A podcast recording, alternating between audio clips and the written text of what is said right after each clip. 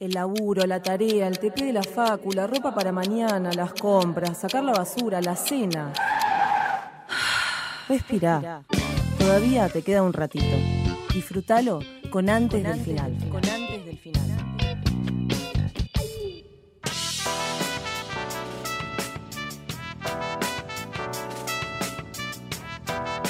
20.10, antes del final sigue hasta las 21 horas, mientras nos adentramos en la segunda hora del programa del día de la fecha. Bien, se está cumpliendo un nuevo aniversario del asesinato a manos de la policía de Walter Bulacio. Eh, Sari, acá nuestra querida Sari, nos trajo el tema a la preproducción semanal. Nos dijo que quería hablar al respecto. Nos pareció que era una, una idea, no solo una gran idea, sino una idea necesaria por el- las cosas que nos gusta hablar y llevarles a ustedes, eh, nuestros oyentes. Sari, contanos del tema. Eh, yo creo que todos, o en, en alguna mayor o menor medida, sabemos quién es Walter, eh, quién fue Walter Bulacio. Eh, Walter Bulacio era un pibe que, con las monedas que le había dado su abuela, eh, se fue a ver a los redondos, que se presentaban en obras eh, en 1991, el 19 de, de abril de 1991. Eh, antes de entrar al recital, eh, había una racia, un operativo de seguridad en la cual se llevan detenidos a varios pibes, entre ellos a Walter, eh, lo encarcelan, lo privan ilegítim- ilegítimamente de su libertad, lo golpean y lo trasladan a raíz de esos golpes a un hospital en el cual fallece el 26 de, de abril de ese año y en el cual él cuenta con, con las pocas fuerzas que tiene que lo habían golpeado. Eh, es un caso que resonó mucho eh, en, en la prensa y demás, porque fue un caso de violencia institucional que llegó a la Comisión Interamericana de Derechos Humanos, de ahí a la Corte Interamericana de Derechos Humanos, y recibió el Estado argentino una condena, eh, no solamente en términos de que tenía que agilizar la causa, porque estuvo mucho tiempo paralizada por recursos de, del comisario Espósito, que fue quien, quien asesinó a Walter, eh, sino que también por una indemnización a, a la familia. Eh, que estamos en comunicación con María del Carmen Verdú, que fue la abogada que llevó adelante este caso. Hola María, ¿cómo estás? ¿Qué tal? ¿Cómo les va? ¿Qué tal? Te habla Julián. Eh, ahora vamos a... Ahora Sari va a empezar a hacerte alguna pregunta. Gracias por estar en comunicación con nosotros. No, por favor, primero permítanme aclarar algunas cositas Sí, por supuesto. por- sobre los hechos concretos que recién la compañera señalaba. Eh, Walter fue efectivamente trasladado desde la comisaría 35 al hospital Pirovano, luego al hospital Rivadavia, finalmente falleció en el sanatorio Mitre durante esa semana que transcurrió entre la detención ilegal y la tortura y finalmente su muerte casi una semana después.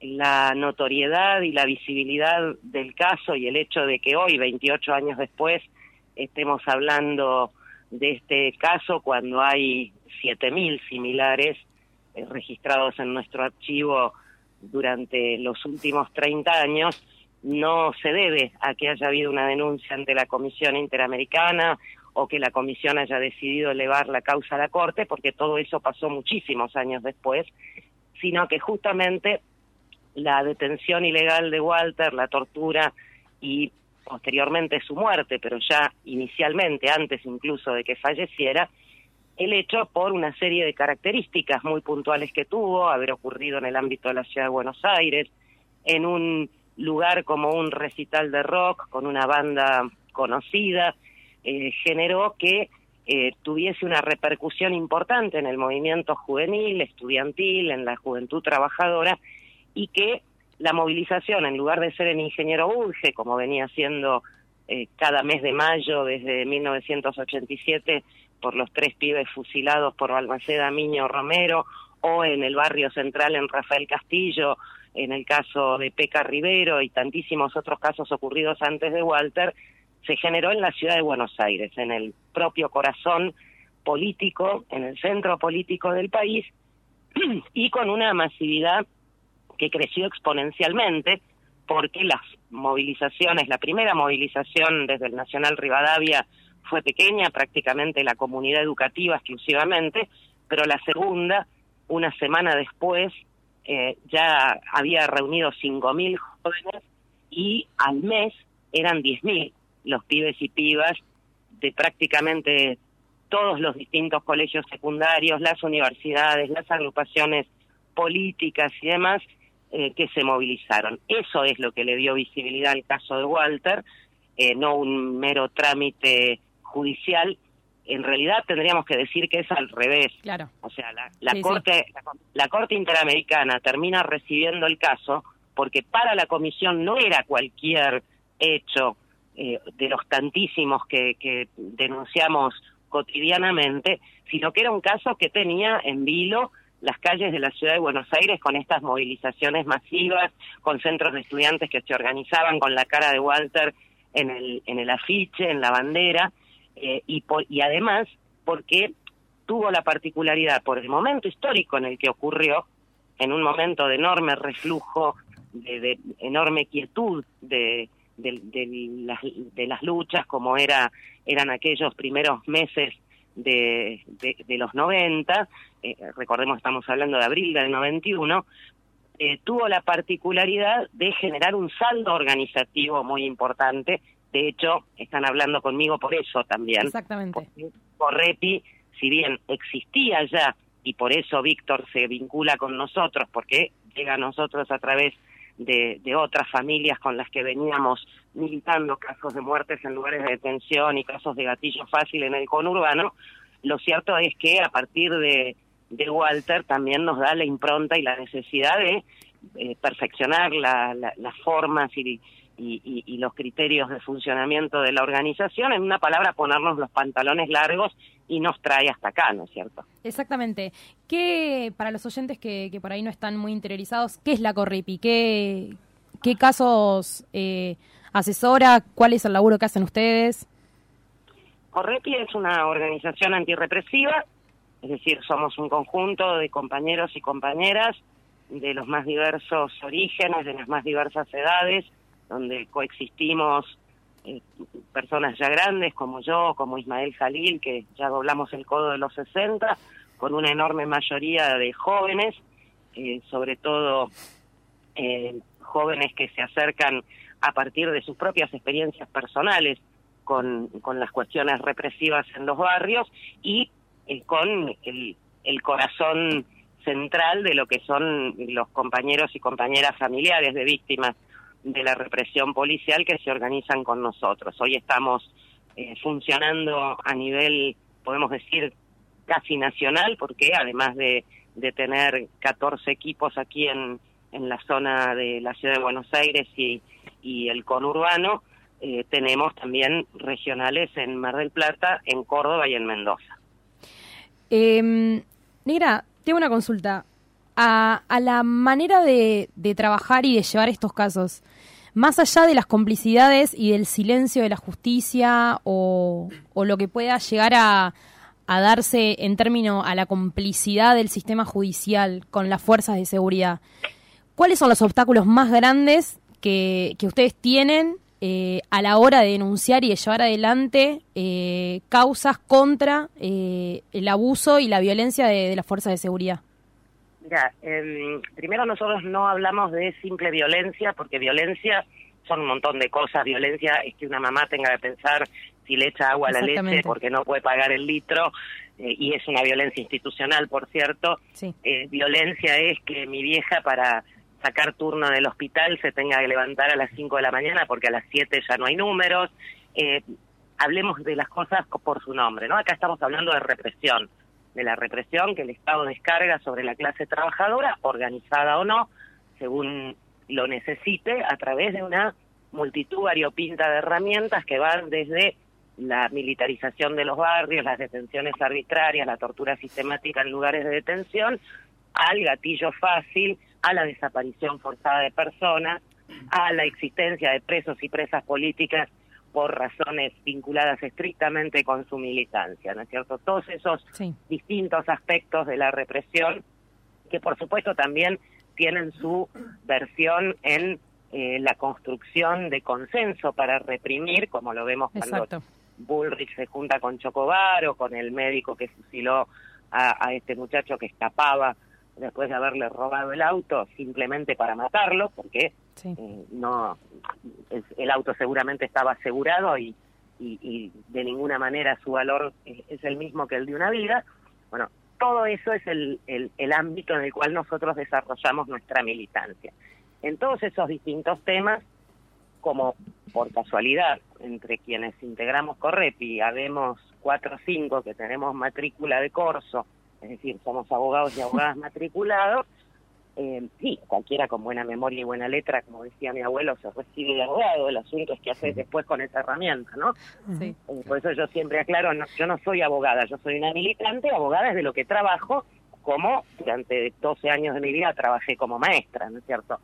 María, te hago una eh, consulta. Déjame, déjame terminar mi idea. Entonces, en todo ese enorme, así contesto la pregunta de su compañera, en todo ese enorme escenario, el tema de las causas judiciales ocupa un pequeño lugar no el principal, no el fundamental, lamentablemente por la dinámica de los medios es lo que se ve para afuera, se enteran que Pérez eh, Buscarolo mató a Iago Ábalos porque empieza el juicio el 2 de mayo, si no, no le prestan atención la mayoría de los medios del sistema, eh, y por eso también es una herramienta a la que le damos la importancia necesaria que tiene. Pero eh, otra corrección de terminología. Así como no hubo abusos ni excesos durante la dictadura, tampoco hay abusos ni excesos ahora, lo que hay es política represiva del Estado. Exactamente. En segundo lugar, em, uno es cómplice con el hecho criminal de otro. Con el hecho criminal propio no sos cómplice, sos autor, autor, partícipe. El Poder Judicial es un poder del Estado. Si la represión es estatal, el Poder Judicial es uno de sus actores, que nosotros definimos claramente en dos funciones criminalizar la pobreza y la protesta y garantizar la impunidad de los represores. Y por eso cuesta tanto obtener una condena. Exactamente. Emi. Sí, ¿qué tal María? Mi nombre es Emiliano. Eh, te quería hacer una consulta que, mm, porque recién me hiciste acordar cuando hablaste un poco de los de las actitudes que tienen determinados funcionarios políticos, como por ejemplo reunirse con Chocobar o avalar determinadas prácticas por parte de, del Estado de las instituciones represivas del Estado, más que nada, eh, acerca del el discurso sobre, eh, sobre uno de los sectores más vulnerables, que son los niños, niñas y adolescentes, y sobre la necesidad de instalar un discurso que plantee la necesidad de bajar la edad de imputabilidad, si eh, es necesario, si esto es necesario de que se haga, o si es necesario más que nada tratar otros temas con respecto a los niños, niñas y adolescentes por parte de las fuerzas represivas? La semana pasada, el jueves pasado, eh, intervine justamente en el ámbito de los plenarios de comisiones que se están llevando a cabo para discutir en el Congreso el tema del proyecto de régimen penal juvenil y una de las cosas que señalábamos desde Correpi allí es que eh, una pregunta fundamental que, que hay que responder es por qué la única eh, respuesta justamente que da el aparato estatal a la situación de miles y miles de niños, niñas y adolescentes que en un 42%, como lo dicen los propios datos oficiales, imaginémonos lo que son los datos, los, números reales, viven en la pobreza, eh, pibes y pibas que vemos todos los días expulsados a la calle porque les cierran las escuelas, porque eh, a los que todavía pueden ir a la escuela no les no, no pueden conseguir vacantes, hay 25.000 chicos y chicas que se han quedado sin vacantes en la ciudad de Buenos Aires solamente, imaginemos el resto del país. Eh, a esos pibes, a los que hasta de la basura los excluyen ahora, por ejemplo, en la nueva calle Corrientes, con los contenedores electrónicos, eh, la, la única respuesta que les da el Estado es la respuesta punitiva, es la respuesta represiva. Y ahí es donde queda claro cuál es el, carácter de este tipo de proyectos que de ninguna manera tienen por objeto eh, terminar con eh, la pobreza infantil eh, ni con ningún otro tipo de vulnerabilidad. Lo que buscan es terminar con el piberío pobre. lo que el Estado, lo único que el Estado ofrece a esos chicas es más represión, más represión para para ellos mismos en forma directa, a través de proyectos como este que pretende eh, encarcelar y sancionar como penalmente punibles a pibitos de 15 años o de 14 en el proyecto de masa, eh, al mismo tiempo que expulsa a sus padres del mercado laboral, que los deja sin laburo y fuerza con eso a que tengan que ser los pibes los que salgan, por ejemplo, a cartonear. Claro, tal cual. Bien, y también te quería preguntar un poco porque eh, aún así, eh, más allá de que este debate se esté dando y que de seguir y que de que desde la desde el desde el, funcionario político le den pelota y avancen con esto, la situación hoy de los niños eh, es, es frágil, ¿no? Sobre todo de los niños pobres. Hay eh, niños que se encuentran privados de su libertad en diversos establecimientos que no, no sé cómo se llaman ahora, pero supongo que les habrán puesto un nombre bonito y lindo. Claro, bueno, pues sabés que yo cerré, cerré la intervención diciendo que van a seguir estando en esos reformatorios porque aunque se llamen centro de reeducación y reinserción o cosas por el estilo, eh, siguen siendo reformatorios, de donde van a seguir saliendo si no muertos, como tantísimos casos que tenemos registrados en nuestro archivo, seguro que brutalizados, violentados, psíquica, moral, física y sexualmente. Y esto nos lo denuncian a diario los trabajadores y trabajadoras no carcelarios del sistema, que muchas veces, vos fijate lo absurdo, tienen que venir a contarle lo que pasa a Correpi, porque dentro del propio sistema no, no pueden eh, llevar adelante ningún tipo de, acción en favor de esos pibes en cuyo beneficio supuestamente han sido contratados para trabajar. Eh, pero además tenés que tener en cuenta un detalle que no es para nada menor. Si bien el tema de la baja de la edad de punibilidad de niños, niñas y adolescentes suele ser un tema que aparece cíclicamente cuando se da la combinación de crisis económico-social y año electoral, y lo podés buscar, acordate de Scioli planteándolo en 2015, antes de las elecciones, por ejemplo, y lo podés rastrear para atrás, eh, por lo menos los últimos 20 años con certeza, eh, lo cierto es que en el caso particular del gobierno de Cambiemos, como todo lo represivo, viene con un plus. Y ese plus tiene que ver con la elección que han hecho, muy clara, y hace ya unos cuantos meses, de, ante la imposibilidad de mostrar cualquier otro tipo de éxito que le sirva como elemento proselitista, encarar una campaña eh, a, pura demagogia punitivista. Por eso estamos diciendo, caracterizando desde Correpi, que estamos frente a una verdadera campaña basada no en el voto licuadora o el voto cuota, como hacía Menem, sino en el voto bala y el voto cárcel. Bien, eh, yo te quería hacer una pregunta muy específica, aprovechando que, te teníamos acá al aire, y es, ¿cómo ves, sobre todo en un año electoral donde yo creería que el tema debería resurgir un poco, pero no estoy viendo que pase, que, ¿cuál es tu expectativa o, tu visión sobre en dónde quedó el caso de Santiago Maldonado? La causa de Santiago sigue en trámite, de hecho está llegando a la Corte a partir de la apelación de la familia.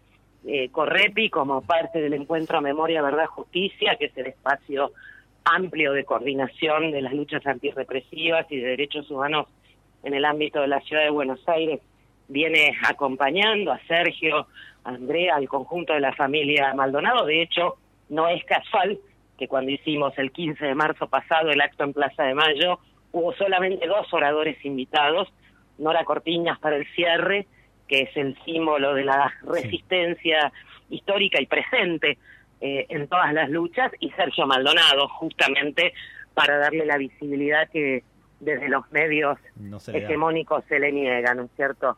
Em, la causa de Santiago, junto con el fusilamiento de Rafael Manuel, eh, de Rafael Nahuel y, y el episodio Chocobar, es justamente el trípode sobre el que se asienta lo que hemos definido como un verdadero estado de excepción que irrumpe en materia represiva en el país a partir de mediados del año 2017. Hay allí un quiebre, incluso para lo que ya venía siendo una represión en franco ascenso, que empieza a adquirir características muy distintas, muy eh, inéditas en nuestra historia de los últimos treinta y pico de años, y que, insisto, por eso definimos como es verdadero estado de excepción.